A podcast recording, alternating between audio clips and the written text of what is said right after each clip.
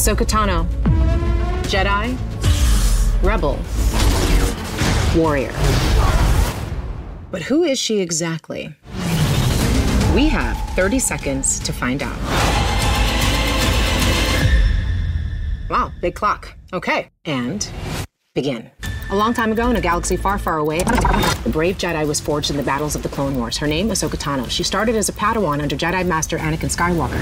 Yes, the Chosen One, who eventually became Darth Vader. She was a spy for the fledgling rebellion and helped defeat the Empire. She has two lightsabers. Amazing. In our new series, she faces her past while helping to prevent the return of a fearsome enemy. Ahsoka enlists the help of her friend Sabine Wren, a fiercely independent Mandalorian warrior and General Hera Syndulla, one of the best pilots in the galaxy and central member of the rebellion and her droid Chopper. Ahsoka and Sabine will have to team up with Hera to expose an intergalactic threat from Grand Admiral Thrawn. Woo!